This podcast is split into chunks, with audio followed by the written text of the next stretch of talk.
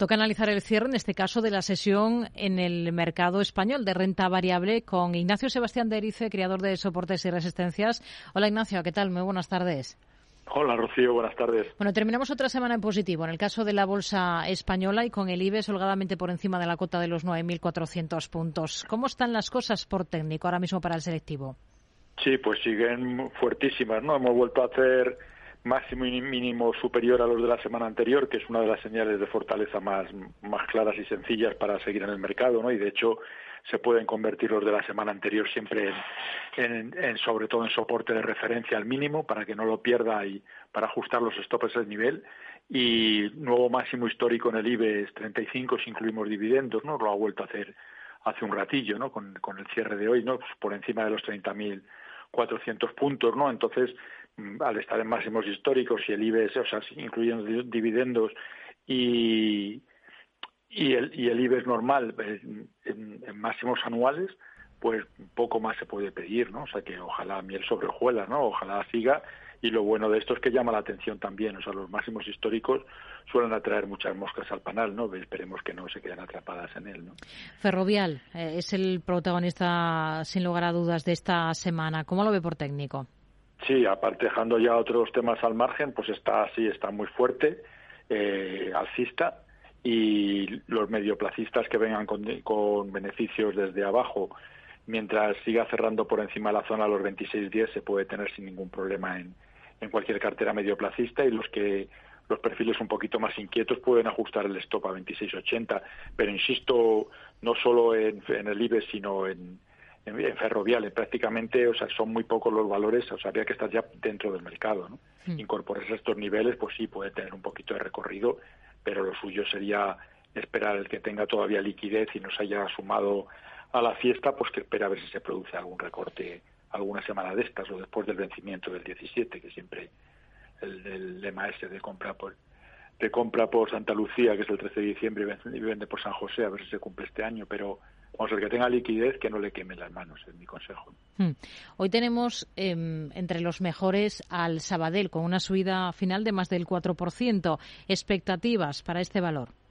Sí, pues otro que va como una moto, en diciembre estaba por debajo del euro, sobre no, lo recuerdo exactamente la última semana, pero sobre 95 por ahí, y, y con lo cual eso, ajustar los stop al alza también, el medioplacista es 1,17 y los perfiles más inquietos 1,20, 1,22 mientras no pierda esos niveles, se puede tener también tranquilamente en cartera. Hmm. Otro de los valores que también ha destacado en positivo esta jornada es Fluidra, ha subido más de un 2%. ¿Qué estrategia plantearía con esta compañía ahora? Sí, pues es de los poquitos que están tocados. Por tocados quiero decir que están laterales bajistas todavía, no, no han terminado de, de arrancar con fuerza y en principio no me las dejaría ir de 16.40.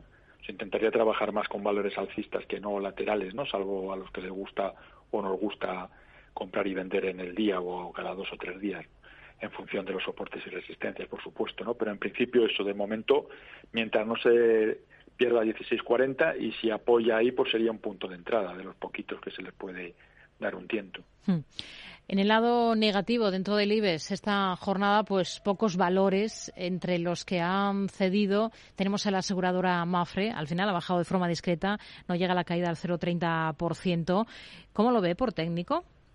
Sí, pues también para mantener. le costó mucho romper la zona de los 1,90, 1,95, que estaba haciendo un lateral desde los 1,60, 1,65 durante varias veces durante los últimos meses. Por fin lo ha roto y ahora podemos reconvertir esa zona en soporte 1,95 y para los perfiles más inquietos no dejarnos la ya de 2 euros. Pero insisto, también había que estar ya posicionado.